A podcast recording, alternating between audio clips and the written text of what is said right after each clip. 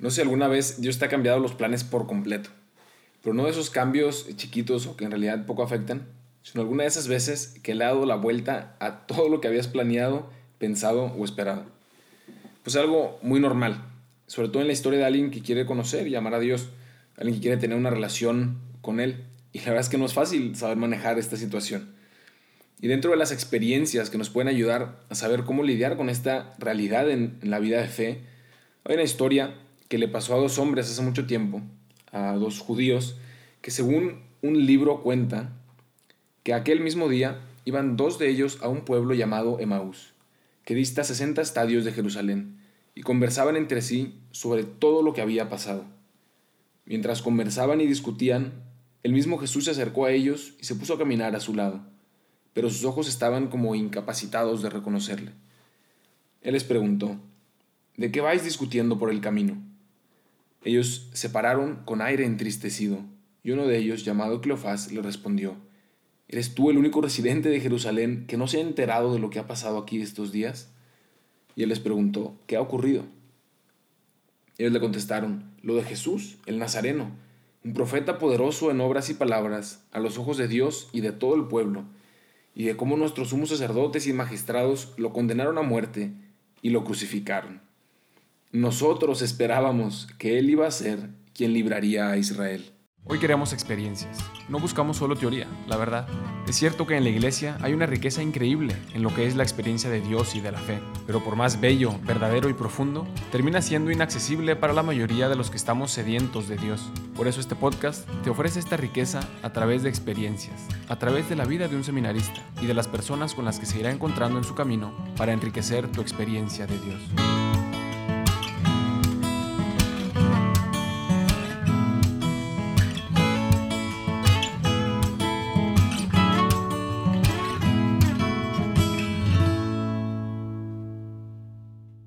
Así es, ¿no? Imagino que todos se dieron cuenta de que esa experiencia pues es de la Biblia, ¿no? El famoso pasaje de los discípulos de Maús y que efectivamente experimentaron un poco lo que, lo que queremos hablar el día de hoy, ¿no? Martes 28 de abril del 2020 y que incluso el día de hoy nos dejaron una muy buena introducción al tema y, reflexión que queremos tocar esta semana. Pues ellos tenían siglos y siglos de historia esperando a ese Mesías, esperando al Salvador de Israel y cuando conocieron a Jesús, realmente pensaron que, que Él sería el Mesías, que Él era el bueno, el que siempre habían estado esperando. Realmente estaban convencidos de que el momento había llegado, de que se cumplirían todas las escrituras. Y decidieron seguirlo, decidieron todo, dejar todo y apostar su vida entera por Él, porque creían que Él era. Y de repente lo crucificaron. Y ahora está muerto. Esperaban que Él sería el Mesías, pero resultó que no que era solo un error, no sé, un, engaño. Pues ya pasaron tres días y toda esa historia que se habían inventado, pues ya había pasado la historia. ¿Cuántas veces no te ha pasado algo similar? En tu vida, en tus proyectos, en tus ideas, en la idea de tu misión o de tu misma vocación. Ellos esperaban. Así dice el Evangelio. Y queremos entender realmente lo que significa ese nosotros esperábamos y todo lo que hay detrás de esa frase. Para entender realmente lo que eso significa tendríamos que, echarnos un clavado a toda la historia del pueblo judío. Pero para ahorrarles todo lo que nos tardaría contar y profundizar en esa historia, les voy a contar otra que nos va a llevar al mismo punto. Hace ya más de un año conocí a un, psicólogo de Austria, estando ya aquí en el noviciado, que vino una vez a dar un taller a un grupo de jóvenes y pues los novicios ahí nos colamos al curso porque sabemos que iba a estar interesante. Y aunque para entonces no sabía nada de alemán, y otro hermano de México pues me fue ahí traduciendo poco a poco, lo que entendía él también, el curso estuvo buenísimo. de verdad no se imaginan, otro nivel. Y en ese momento me vino al corazón que tenía que hablar con él, con este psicólogo, y conocer un poco más de su realidad, porque tenía que platicarle una historia. Tenía que motivarle a escribir un libro y a empezar a llevar sus conferencias a diferentes partes del mundo. Y tú podrás pensar, lo que quieras. Fue el Espíritu Santo, lo que fueron mis ideas, lo que fue un sueño, no sé.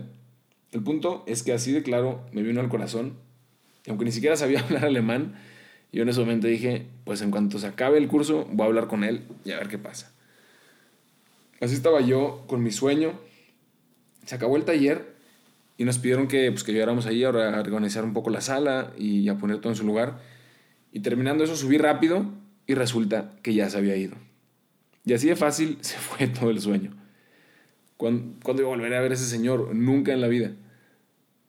Y pensé, pues bueno, no pasa nada. Total, no perdí nada, ¿no? Era una ilusión, era, no sé, un sentimiento, una inspiración del Espíritu Santo en el corazón. Pero pues ya, pues ya pasó, no pasa nada. Y pasaron los meses. Para no hacer el cuento más largo, para ese entonces había ya platicado con, con el director de un curso internacional de, de, jóvenes en Roma, que también le había interesado el tema que platicaba este psicólogo. Y después de, ser, de haber intentado hablar con el padre Constantin y haberlo hecho reír por contarle todo esto, padre Constantin, nuestro instructor aquí en el noviciado, y cada vez que le contaba todo este rollo, iba ahí a pedirle permiso de ir a Salzburgo, donde vivía este psicólogo, para hablar con él. Y total, al final logré convencerlo después de tres meses y acompañar a un hermano que de todos modos tenía que ir a Salzburgo ese día y aprovechar la vuelta. Y ese día llegué ahí a su consultorio. Se pueden imaginar, estoy ahí esperando dos horas a que salga el paciente con el que estaba platicando. Y voy ahí planeando mil veces todo lo que le voy a decir y a ver cómo me sale en alemán, que no sabía ni siquiera eh, conectar tres ideas. Y llega por fin el momento, sale un, un, chavo con el que estaba ahí platicando, y en lo que sale él y, entra el siguiente cliente, simplemente sale pues, el psicólogo a despedirse y regresa al consultorio para atender al siguiente. Y en ese momento dije otra vez, pues ya, ya se fue. Otra vez, no pasa nada. Total, pues ese hombre era solo una idea, era solo una buena oportunidad, pues no he perdido nada. Y en medio, medio segundo después dije, a ver, no, no, no. A ver, Cuchefue, has estado esperando tres meses tratando de mover cielo, mar y tierra para venir aquí. Has esperado ya dos horas para esperar a que salga este señor, como que ya se fue. Y entonces en ese momento, justo antes de que cerrara la puerta, le grité, Marcus. Y sale todo sacado de onda. Y se me queda viendo con cara de, ¿y tú qué quieres o qué te pasa? Entonces empiezo ahí con mi rollo. No, pues te acuerdas que fuiste al noviciado, estuvo buenísimo el taller, de verdad, no sabes cuánto me ayudó. Y se me queda viendo así como, ah, pues muy bien, ¿y luego qué? Y no tenía ni idea de cómo decir, no tenía ni idea de cómo decirle que tenía que escribir un libro y, y que tenía que llevar ese contenido a todo el mundo. ¿A poco tú llegarías, no sé, con alguien que no conoces y le dirías en un idioma que no sabes hablar que tiene que escribir un libro? Así que en ese momento se me ocurrió una manera de sacar la vuelta y decirle, oye, pues como te decía, está buenísimo todo el tema y tengo muchas ganas de, como de conocer más y de seguir profundizando. ¿No tienes algo, no sé, algo con lo que puedas seguir aprendiendo? Algo como, y me dice, como un libro. Y le digo, sí, justo, algo así, como un libro. Y me dice, es que llevaba, la verdad es que tiempo pensando en que quizás sería bueno, pues como poner todo en un libro, y, pero no sabía muy bien todavía cómo y en qué formato, entonces pues no, no lo he hecho. Así que entonces ahí, ahora sí le dije al grano, pues yo te voy a ayudar. Y si me das tiempo, te voy a presentar una historia y una estructura que te va a ayudar a empezar tu libro. Y me sonrió como sacado de onda, pero la verdad, sin negar la propuesta, me dio su tarjeta de contacto y me dijo, ah, pues muy bien, si me escribes, luego nos organizamos y nos ponemos de acuerdo. Casi como un famoso lo checamos. y entonces ya se iba a ir eh, de regreso al consultorio y como vi que, que no me había mandado a volar, como lo yo pensé que iba a pasar, le dije, ¿y sabes qué, Marcus? Algún día vamos a estar presentando todo este contenido en diferentes partes del mundo, paso a paso, paso a paso. y se rió, ahora sí, sin decir nada más, y se regresó a su despacho. Total, así pasó ese día. Pasaron los meses, más o menos cada tres o cuatro meses conseguí ir de nuevo hasta Salzburgo para platicar con él. Y mi idea al inicio era, pues eso, ¿no? Primero el tema de, de su libro y por otro lado invitarlo también a este, pues a un curso internacional, en particular esta oportunidad que había en Roma, y así pues abrirle también a él las puertas, ¿no? De, de ver si realmente había tanta fuerza en su mensaje y, que valga la pena empezar a llevar a otras partes. Las primeras juntas eran eternas reuniones de cuatro o cinco horas intentando ir convenciéndolo poco a poco, enamorándolo del proyecto, vendiéndole la idea y tratando de ir haciendo como una relación también pues de amistad con él, ¿no? De confianza, de conocerlo, de hacer trabajo en equipo. Y la verdad es que poco a poco eh, se convertía en todo lo contrario, ¿no? Para la tercera o cuarta reunión, Marcus estaba más enamorado del proyecto que yo, más motivado e ilusionado. Y además de toda la carga de trabajo, que él tenía, a pesar de, de su familia, que en Europa tener cinco hijos no es poca cosa, y él pues, tiene una muy buena familia, cinco hijos, un hombre de mucha fe, y empezó ahí a dedicarle todo su tiempo y esfuerzo a preparar este curso de la mejor manera. Y la última vez que fui con él, hace pocos meses, era prácticamente ya para cerrar los contenidos y aprobar una última idea que a él se le había ocurrido y quiera presentarme y una manera de, de explicarlo que está buenísima. Y entonces ya fue contenido confirmado, Marcus confirmado, fecha confirmada. Todo estaba ya envuelto en papel de regalo. Solo faltaba esperar, el famoso tema de esperar. Y no pasan dos días de esto que me llega un mensaje que se cancela el taller y que al final pues ya no va a ser posible que Marcus vaya a dar ese taller a Roma, así como se oye. Y es decir que soy, soy un tanto secundario y tardé varios días en terminar de, de asimilar todo eso que había pasado, ¿no? Pero olvídate del curso y de las razones y del taller y todo eso que en realidad es un poco igual. Y vamos ahora sí de regreso al inicio, a comparar esta experiencia que me pasó con el tema que vamos a profundizar, ¿no? Esa, esa experiencia que también le pasó a estos dos hombres hace dos mil años y que estoy seguro que de una u otra manera también te pasa seguido a ti.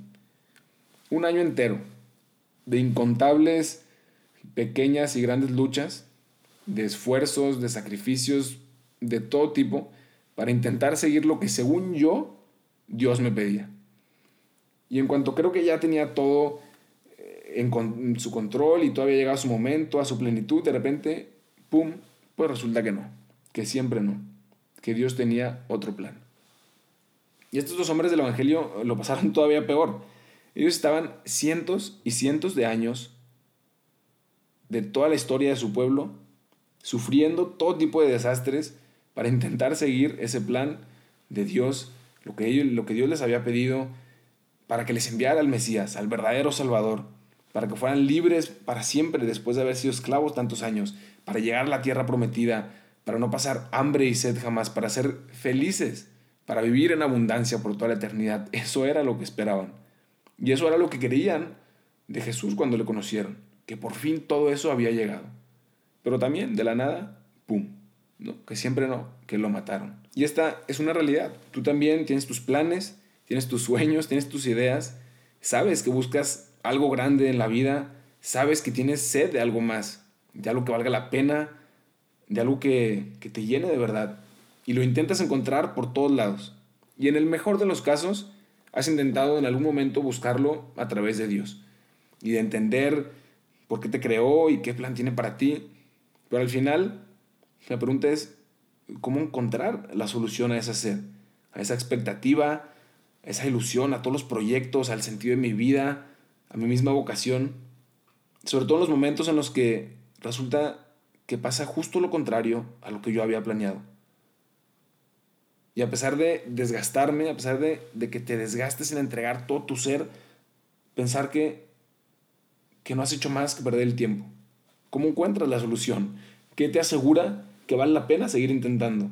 ¿O no será mejor, como estos dos hombres, caminar de regreso a mi comodidad con un aire entristecido, desilusionado de la vida? Porque yo esperaba, esperaba X o Z, pero pues ya pasó. Total, no perdí nada, todo era solo una ilusión. Y aunque esto suene muy dramático, es algo hermosísimo. Y ahora sí vamos a darle la vuelta, ¿no? Es algo esencial en el camino de quien busca, como dijimos al inicio, hacer esa experiencia de Dios. Y vamos a ver por qué. Primero, como dice San Agustín, ese deseo, esa esperanza, ese anhelo es lo mejor que prepara el alma para recibir a Dios. Y esa experiencia que queremos hacer hoy para encontrar esa solución es la de caminar junto a Cristo. O más bien, la de ser consciente que Cristo camina conmigo. Y esa fue la misma experiencia que hicieron estos dos hombres. De que cuando voy caminando entristecido, Saber que Cristo ahí mismo sale a mi encuentro y busca entablar un diálogo conmigo. ¿Y de qué se trata este diálogo? ¿De qué me sirve dialogar cuando todos mis planes están echados a perder? ¿O de qué me sirve rezar cuando en realidad creo que Dios está lejos o es incapaz de ayudarme? ¿O no le interesa ayudarme? ¿O no me entiende ni siquiera en realidad? Lo mismo pensé yo, te prometo. Y lo mismo pensaban estos dos hombres. Tan es así que le dijeron a Jesús, como a menudo nos daría ganas de decirle, ¿es que acaso no te has enterado? O sea, eres el único que no sabe lo que acaba de pasar. Y nos ponemos ante Dios como, como los que sabemos, ¿no? En realidad de qué se trata la vida y, y sabiendo que nosotros tenemos todo bajo control y que, que Él a veces nada más llega como a estorbar, ¿no? ¿Y qué familiar suena esto? ¿Acaso no te has enterado? ¿Acaso no ves todo lo que ha pasado en mi vida, Señor? Y luego me preguntas, ¿qué ha ocurrido? Y el gran regalo, el gran regalo para ti, el gran regalo para el cristiano, es creer y experimentar a ese Cristo que sale al encuentro. Que aunque no lo reconozcas al inicio, comienza ese diálogo contigo. Si le dejas. Y comienza a explicarte toda tu vida. Como esos hombres, comenzó a explicarles que todo eso debía de pasar, pero que resucitaría, que había ya resucitado. Y así se cumpliría de una manera todavía más perfecta todo lo que efectivamente habían esperado. No sé si ya te quedó claro, pero así es exactamente. Si dejas que Cristo te salga al encuentro, si buscas hacer esa experiencia, si le das el tiempo, el lugar, si aceptas esa invitación, entrar en diálogo con Él, podrá entonces iluminar toda esa realidad y explicarte cómo, si aceptas esa realidad, si aceptas lo sucedido, si aceptas su voluntad y la vives de su mano, será todo para dar gloria a Dios de una manera más perfecta, incluso mejor que la que siempre habías pensado, que la manera que, que siempre habías planeado o esperado. Nosotros esperábamos. Pues hoy quisiera invitarte, deja de esperar tanto, tantas cosas pasajeras y déjate encontrar por Cristo, que quiere caminar a tu lado y que es el único que puede llenar e iluminar esa sed, esa esperanza tan grande que tienes de tantas cosas que en el fondo, si las vives sin Él, no te van a llenar. Y por si esto fuera poco y quieres profundizar un poco más en el tema, esta semana les recomiendo un libro que se llama El camino de la confianza y del amor del padre Jacques Philippe, del famoso Jacques Philippe. Un libro buenísimo, muy sencillo, claro y directo para crecer en esa relación de confianza, de esperanza en un Dios que camina conmigo. Y ahora sí, también eso para quien le interese y para quien no le interese saber más del tema, pues le tocará de todos modos esperar, pero esperar hasta el siguiente martes para un nuevo episodio. No me sigan en Insta y no me manden WhatsApp, porque no tengo ni Insta ni WhatsApp que ahora soy feliz y orgullosamente novicio. Pero lo que sí te puedo ofrecer es que si buscas una familia espiritual, un grupo de, personas en un ambiente de, de, familia en el que compartan los mismos ideales que tú tienes sobre la fe, pues eso sí te lo puedo compartir. Y puedes buscarnos en somosrc.mx o regnumchristi.org para México y para España en regnumchristi.es.